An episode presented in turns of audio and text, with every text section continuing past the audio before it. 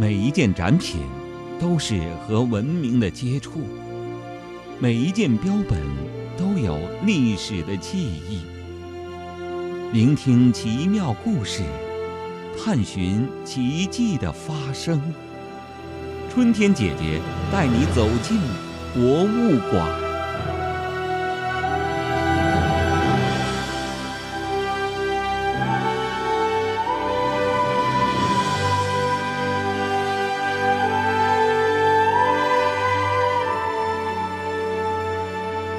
小朋友，欢迎收听这一期奇妙的博物馆故事，我是春天姐姐。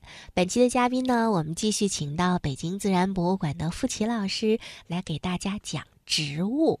那这一期呢，想请傅老师着重的给我们讲一讲这植物和人类有什么样亲密的关系。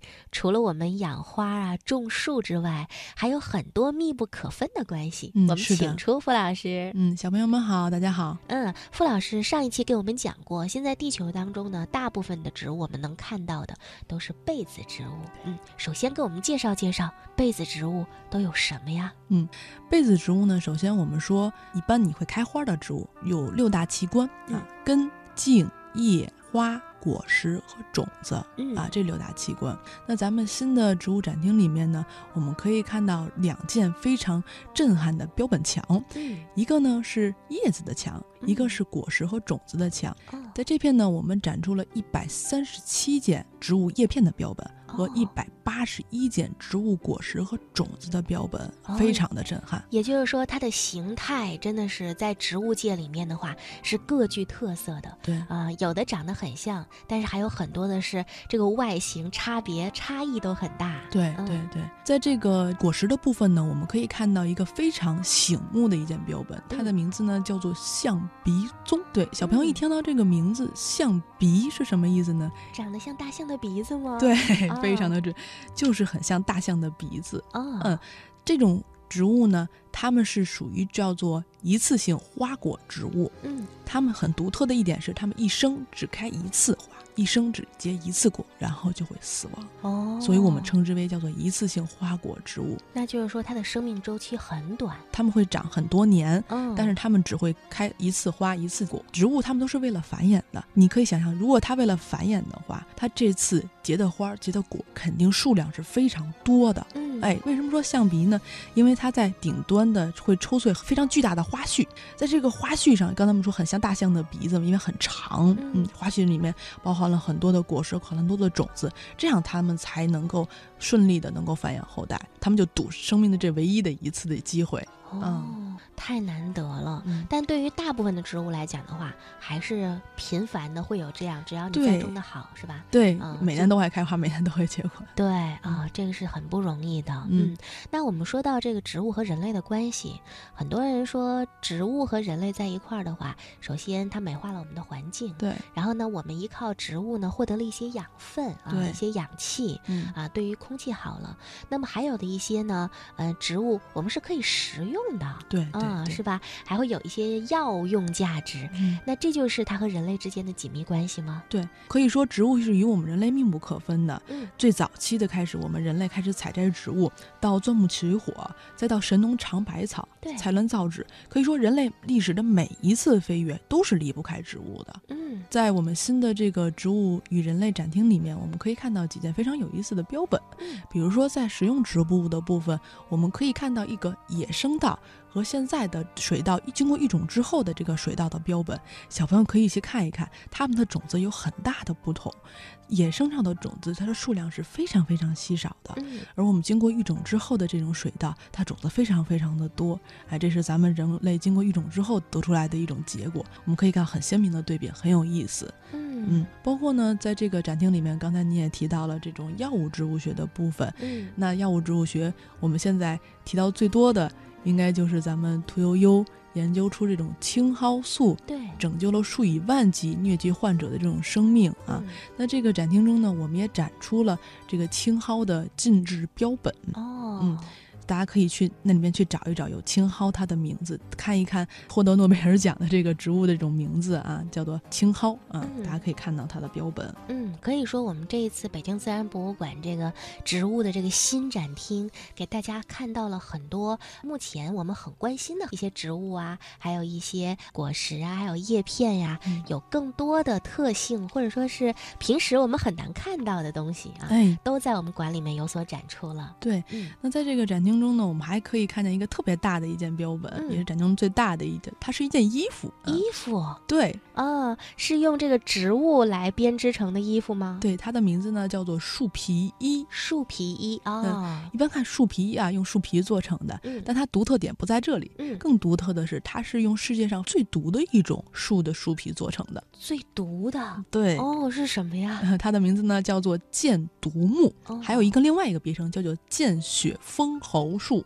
哦，见血封喉，大家可以想象一下。那我们这么毒的植物，人怎么敢碰触啊？嗯，先长时间的这种制作，呃，繁杂的工艺，才将它把这种毒素完全去除出去。嗯，所以这个衣服它具有这个防虫和耐腐的特点，再加上它的纤维是很柔软的，所以它非常易穿着、耐洗，也备受咱们黎族先民的这种喜爱。哦，少数民族地区，对对，在对西南少数民族地区的这种树皮衣的制造技术，嗯，可以给大家讲一个小故事。好，嗯，这个小故事也跟这个树是有关系的。嗯，那相传在云南的一个西双版纳，有一位傣族的猎人啊，正在狩猎的时候，被一只狗熊紧紧追赶。嗯，那傣族猎人拼命的奔跑，慌不择路呢，被迫爬上了一棵大树。那狗熊呢也跟着爬上来了。嗯，那情急之下呢，猎人折断了一根树枝，刺向了狗熊的嘴里。嗯，那奇迹发生了，这个狗熊突然的摔倒在地，很快就死去了。哦，人就说了，这种拇指般粗细的树枝，居然比猎枪的威力还大。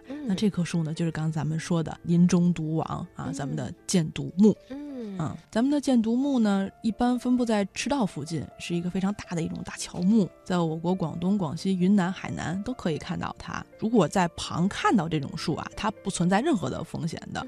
但是我们只要割破它的树皮，它有那种乳白色的汁液，它就会流出。这种毒液的主要成分呢，比较专业啊，叫做强心苷，大家可以简单就是很毒的一种液体。那它一经人和动物的伤口。它就会迅速的通过血液循环进入心脏，造成这种急速心梗致死。嗯，非常有毒性。那所有事物都是有双面性的。那见血封喉术的毒液呢？它不仅仅是只有这种破坏性的。那这种毒液呢，在适量的这种前提下，它还有增强心脏血液输入量、麻醉等功效。它可用于这种高血压、心脏病等疾病的治疗，具有很高的科研和应用的作用。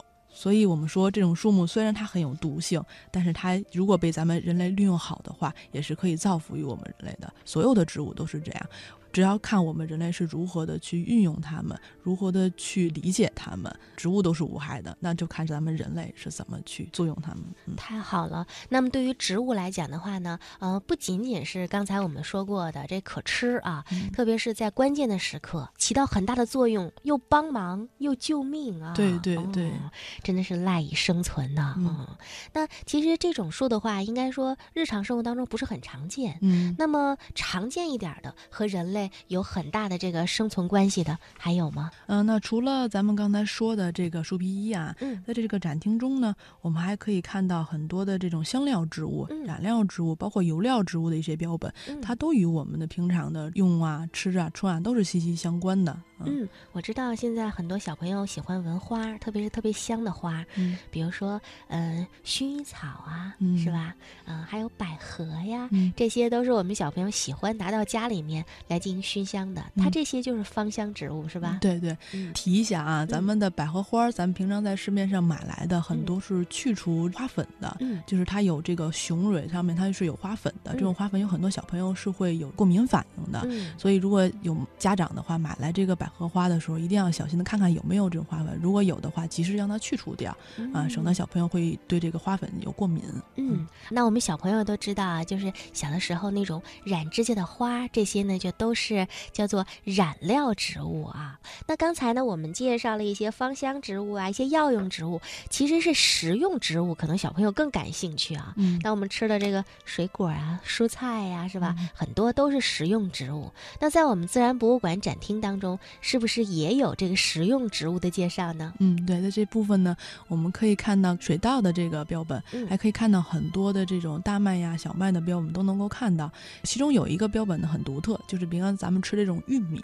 玉米，嗯，玉米呢，其实它是有很多不同的类型的，嗯，它其中有一个呢叫做暴力型的玉米，暴力型的，对，那就是说把玉米加工完出现这种爆米花的这个样子，对，就是，咱们平常去电影院，平常看电影的时候，经常会买一些爆米花吃，呃，这个爆米花呢，就是用这种暴力型的这种玉米而制作而成的。如果大家有机会的话，去可以去看看这件标本，还是非常有意思，长得也特别有特点。嗯，太好了！北京北京自然博物馆的这个科普实验小教室呢，呃，也会经常的给小朋友们介绍一些植物的它里面的这个观察的这个样貌，比如说了解一下种子长得什么样子呀，有没有什么内部结构啊？以后大家去北京自然博物馆的话呢，也都可以观察一下。那今天付老师给我们介绍了很多植物有趣的故事。我们平时小朋友在观察植物上面，那付老师对小朋友有什么样的建议吗？嗯。其实植物呢都在我们的身边啊，我们平常在嗯公园里边啊，或咱们这个绿化上啊，可以看到很多的这种小野花儿。嗯，这些小野花呢，如果大家细细的将它解剖来看的话，可以清楚的看到它的身上的构造，它怎么吸引这些昆虫啊，怎么进行传粉呀，什么时候进行开花结果呀，这些呢都是一些很简单的问题，但是确实很有意思的问题。你会因为这些小的东西爱上这种植物的，呃，你会觉得呃植物还是很有意思的。虽然他们不会说话，如果小朋友有机会的话，一定要多多的去观察你们身边的植物，嗯，这样的话你们会看到很多生命的力量。嗯，好的，谢谢付老师，那我们下一期节目再见啦，小朋友再见。